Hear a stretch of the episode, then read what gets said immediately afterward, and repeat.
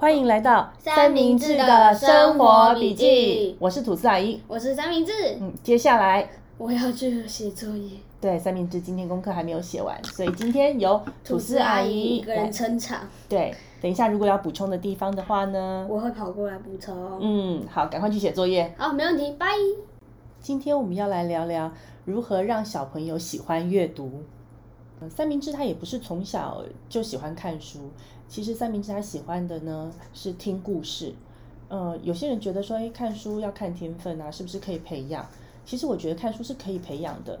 接下来我会从过去培养三明治的经验里面归纳出十点，来告诉大家如何带领小朋友进入阅读的世界。第一个建议呢，就是越小越好，越简单越好。大脑在各个区域生长的速度和到达高峰的时期各有不相同。那掌管视觉的枕叶跟呃听觉皮脂腺在婴幼儿在三个月到四个月大的时候达到高峰。那在四个月到十二个月之间呢，神经元的密度会长到成人的一倍半。换句话说，在那个时间点的小朋友的呃听觉敏锐度会比一般的成人要更敏锐。那新生儿在八个月之后呢，开始会进入语言学习的阶段，一直到三四岁发展成熟。所以在这个阶段呢，要尽可能的让孩子接受呃语言的刺激，因为神经元的发展必须要经过刺激才能够生长。那这样发展出呃越多的神经元，未来小孩子的语言啊、听觉啊、视觉啊、逻辑的运用都会相对的比较成熟。当初三明治开始呃，不要说看书。听故事的时候，老实说，我也是刚开始的时候，我妈就是说你今天想念什么书，然后我就会报书名给她，然后她每天晚上都会念一次，一次而已吗？嗯，真的要说的话，念过上百次了。通常一本童书要让小朋友在他的心里面留下印象，他们呃喜欢的书，他们就会不断不断的重复，会要求你念。像他曾曾经有一本书叫《小卡车兜兜风》，这本书呢，我最少念过两三百次，一点都不夸张。我每天晚上妈妈就问说：“好啊，今天今天我要读什么书呢？”小卡车兜兜风。然后我就会大喊，啊、我觉得还不要。不过这本书真的非常适合小男生，我必须要这样说。所以我推荐过给一些就是生男孩的朋友们，他们的小孩也都非常喜欢这本书。未来呢，我会有一集专门在讲小朋友适合看的绘本。那在那时候，我会再特别的介绍有哪些呃绘本是特别容易触动小孩子的。呃，三明治开始看书，大概是三四个月的时候。那一开始他也不是看书，在他是一个小 baby 的时候，那因为那时候。呃，我只有这个小孩，我之前没有带过别人的小孩，所以我并不知道怎么样对待小孩子。那他哭的时候呢，有时候抱着他，然后走来走去也不是办法，然后很容易相看两厌。然后三明治就是一个无聊就会开始哭的小朋友，所以为了要吸引他的注意力呢，我就要开始呃找东西来念。那我一开始的时候，我根本不知道念什么东西给小朋友，我也没有想过说我要准备小朋友专门看的童书。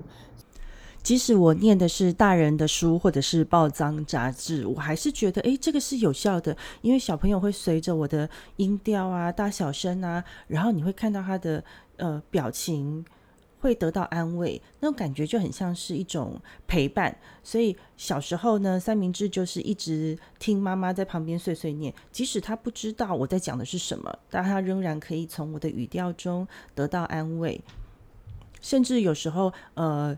他情绪很暴躁的时候，呃，我会开始跟他说话。那随着你的说话速度越来越慢，那小朋友的情绪就会得到了慰藉，那他的情绪也会慢慢慢慢的被安抚下来。哎，你的意思是从小孩刚出生就说：“嘿，小孩你还好吗？今天过得怎么样？”对啊，我每天都跟你说话哎。是啊，但是我又不会回你，这样不会感到很寂寞吗？嗯，还好，但是因为你的眼睛会一直看着我，一直转。然后我就会觉得，嗯，你听得懂，所以说代表我可以用眼眨眼来试出摩斯密码，让妈妈看得懂。是，最好是你可以知道这么多。后来在我做完月子之后呢，呃，我就送三明治到一个托婴中心去。那托婴中心里面就有非常多的童书，后来，我妈在我大概三十几岁的时候就把我送去幼稚园。哎，不，不是三十几岁，刚出生三十几。你还好吗？你赶快回去写作业。啊。不是三十几岁，是四十六天。因为台湾的产假是四十六天，所以你在四十六天之后，妈妈就没有办法带你，我就只好把你送到托婴中心去。三明治的运气很好，他遇到了很多很好的托婴中心老师。那老师们会在学校呢说故事，然后搭配绘本，告诉小朋友们呃故事。这些老师们也会跟家长沟通说，哦，你们家小朋友看过什么书？他对什么样子的书比较有反应？所以那个时候呢，我就开始慢慢的了解到说，哦，原来三明治他不只是想要听故事，他可能已经可以开始配合一些图画、一些文字，然后放在小朋友面前，然后一边说，一边让小朋友用眼睛，然后去看看这些可爱的绘本。在这个阶段挑绘本的。重点就是图大、字少、篇幅少，因为小朋友在这个阶段呢，他的专注力的时间比较短，所以不要找篇幅太多的。好、哦，那短的时间小朋友比较容易专注。那另外还有一个重点就是，呃，在这个阶段可以尝试跟小朋友互动，这也就是爸爸妈妈、爷爷奶奶最喜欢玩的一个游戏，就是比方说拿一只拿一个车子的图片，然后问他说：“诶，车车在哪里？”那可以透过这样子的。互动，让小朋友感觉得到哦，你在讲的就是这个东西，让他从图片、文字跟呃语言有做一个良好的连接。第二点呢，就是跟着学校的脚步，不管是学校托婴中心或者是保姆，呃，通常他们都会有一些安排的时程去教小朋友，比方说站起来啊、走路啊、吃东西要自己吃啊，然后要学习上厕所。通常这些托婴中心老师们或者是保姆们，他都会有建议小朋友一起看的桥梁书。在这个时候呢，呃，可以配合学校或托婴中心保姆的脚步，呃，以这个他正在学习的目标作为主题，然后去挑选他适合看的绘本，像上厕所啦、自己换衣服啊。现在有很多坊间的绘本都做得非常可爱。那我们可以透过这样的方式，让小朋友把学习跟阅读跟图片结合在一起。那在一开始的时候，他们就比较不会这么排斥看书这件事情。第三点呢，我会建议爸爸妈妈们找点时间带小朋友到实体的书店，或者是到呃图书馆去，让小朋友自己选择自己想要看的书。像就我知道的诚品书局啦、三民书局啊，他们都有一些童书的专区。台北市的图书馆也有为小朋友提供专区。呃，有些家长可能会担心，图书馆的书比较多人看过，是不是会有病毒让小朋友生病？关于这一点也不用太担心，因为现在所有的市立图书馆他们都有配备紫外线的消毒箱。那如果你担心这个问题呢，你可以先把书放在紫外线消毒箱，消毒完之后再带回家。那各个市立图书馆呢，他们都可以帮小朋友办借书证，你只要带户口名簿，好，十二岁以下小朋友准备户口名簿，那他就可以办理。小朋友有可以有一张属于自己的借书证，那这个借书证呢，每一次可以借十五本书，然后每一本每一次都可以借三十天。但重点是三十天之后一定要还。所以，如果你抓不到小朋友喜欢看什么样子的书，小朋友的口味的话，我建议是可以把小朋友直接带到书局，或者是带到图书馆，那让他们自己去选择他们想要看或喜欢看的书。呃，图书馆里面有很多的新书是没有办法借回家的，你就可以把小朋友带到那边去，让他自己选。选了之后呢，你们找一个地方坐下来，然后跟小朋友一起看这本书，在他旁边轻轻的念给他听。虽然说图书馆是一个必须安静的地方，但是呢，呃，在小朋友的那个区域，常常你就可以看得到父母亲坐下来，然后小孩子就坐在旁边，然后就可以看听到就是父母亲小小声的把故事的内容说给小朋友听。一般家长跟图书馆都是可以容许这样子的声音发出来。那有时候呢，像我跟三明治小时候到图书馆去，我念书给他听的时候呢，就会默默的旁边就会多出一些别的小朋友过来一起听故事，这样也是很好的事情，对不对？对啊，没错啊。第四点呢，我们会建议从一些比较知名的作家开始阅读。如果爸爸妈妈们不知道要从什么样的书开始，我们推荐呢，可以从一些图片多、颜色丰富、篇幅短的童书开始。像呃，三明治小时候就很喜欢看竹下文子跟铃木守所画的。呃，大家一起系列里面有很多小男生喜欢的，比方说铁路啊、铁轨啊，怎么盖房子，有各式各样的工程车啊。还记得有一个在煮菜的，结果就好多人拿着一把大刀，里面嘿咻嘿咻 嘿。你看到现在他都还记得那个画面。因为那本书真的是在我很小的时候印象很深刻的。对，反正就是一堆人在煮一大堆巨大的食物。对，这个书我应该最少念过一百遍有吧？然后那个超做个超大的汤，结果不知道，结果用一个超大的汤匙舀，我觉得他们可能连自己不知道怎么喝。他们肯定不知道怎么喝。跳下去游泳，泡温泉。会被烫死。好了，赶快去写功课。他写完了。另外一个很有名的呃日本画家叫宫西达也哦，他的画有时候会有一些无厘头，然后但是他的色彩跟线条都非常丰富，非常适合刚刚开始接触呃绘本的小朋友们。那还有一些，比方说像大人都会很喜欢的《包姆与凯罗》哦，非常好笑，连我成人我都非常喜欢收藏。包姆与凯罗就是两只完全不一样的动物 在一起生活。如果大家想知道三明治小时候喜欢看什么样的绘本，我们可以期待之后我们会另外做一集专辑来告诉大家怎么样买童书不踩雷。嗯，有一些书是适合买回家，因为小朋友会不断不断不断的重复。但有一些书呢，小朋友他看完之后呢，他可能就觉得没有兴趣，所以。呃，带小朋友到书局去，然后让小朋友自己选，其实是最好的方法，对不对？是啊，你可以让他看过之后，你说想不想买？如果他说想的话，你就买下来。你小时候都说每一本都想买啊，买到我都快哭了。要说买到在哭，像是那应该是那次乐高店吧？哦，对，乐高更可怕，那个以后再说。那个快破产。下次我们再找一个专题来专门讲，就是三明治的乐高世界。第五点呢，是给。一直有重复念书需求的爸爸妈妈们的建议。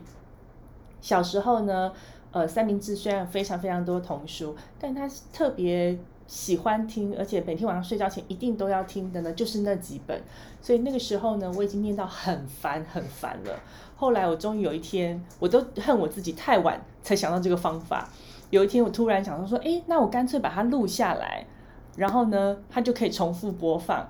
然后就有某一天，然后我就跟他两个人一起在念小卡车兜兜风的时候，我就开了 iPhone 手机的录音的功能，然后就把它录下来了，然后再把那个录音的那个段落的名字改成那本书的书名。我后来用这个方式录了几本书。我还记得啊，难怪啊，我就记得在那时候，哎，妈妈声音怎么变了？因为录音的时候声音都有点不一样，你不觉得我们录音的时候自己放出来听也不太一样？是啊，我每次录音起来声音都很奇怪。要习惯这件事情。我真的不喜欢那个声音。呃，另外有几个三明治小从小听到大的有声书，那比方说像汉生的中国童话，还有呃名山书局的世界童话。那每一份里面都有三百六十五个故事，都可以让小朋友听非常非常的久。那小朋友自己还喜欢一些童书，有时候会附的 CD。那我有时候怕 CD 不是每个地方都可以播放，尤其是最近 CD 慢慢的消失在我我们的用品里面，所以后来我只要拿到 CD，我都会把它转成呃硬碟。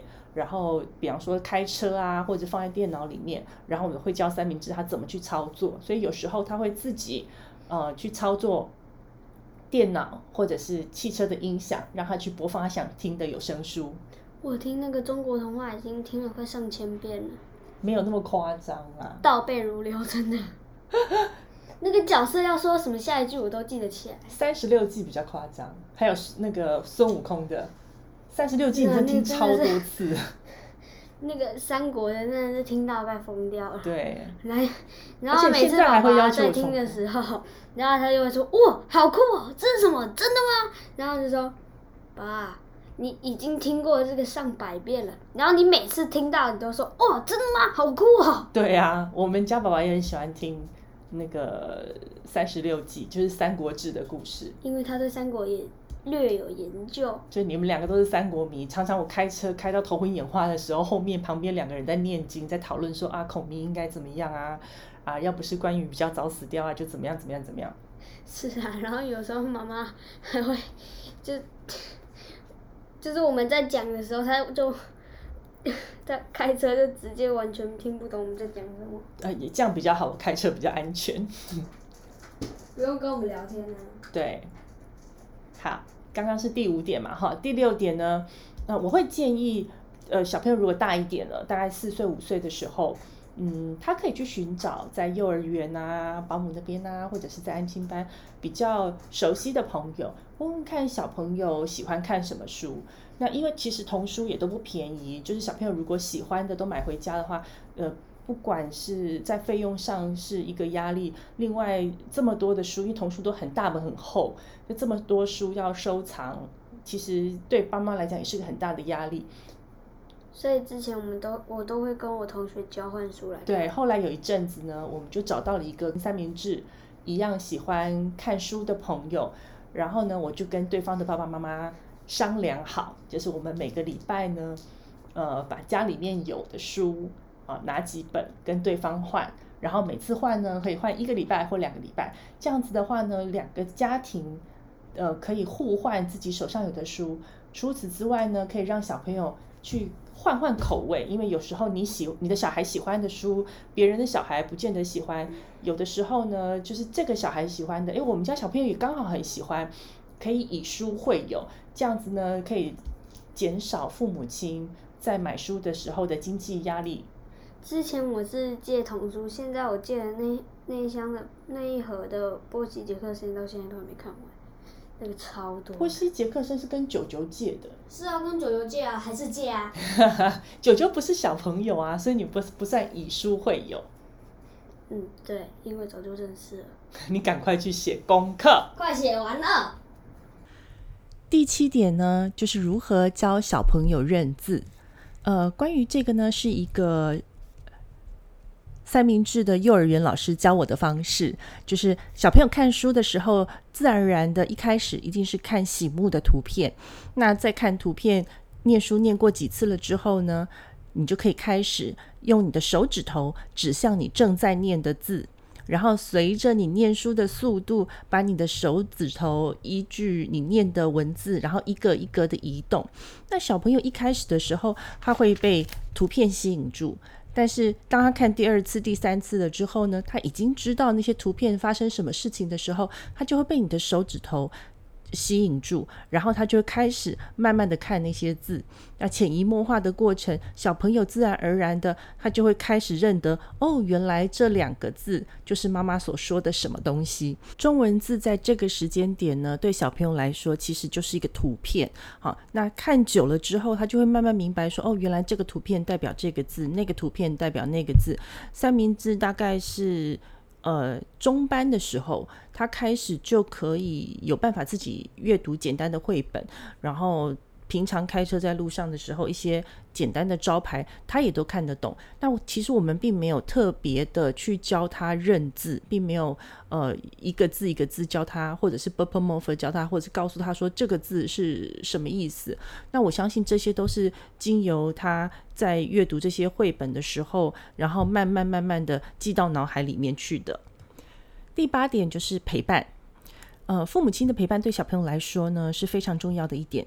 即使这些绘本对我们来说，呃，可能比较简单了点，但是对小朋友来说呢，呃，父母亲的陪伴会让这个书本赋予一些比较神奇的时代背景跟意义啊，还可能会记得，呃，什么时间点爸爸妈妈买了这本书，或者是什么时间点，爸爸妈妈曾经告诉过我这件事情，然后是因为我看的哪一本绘本，所以我知道什么事情。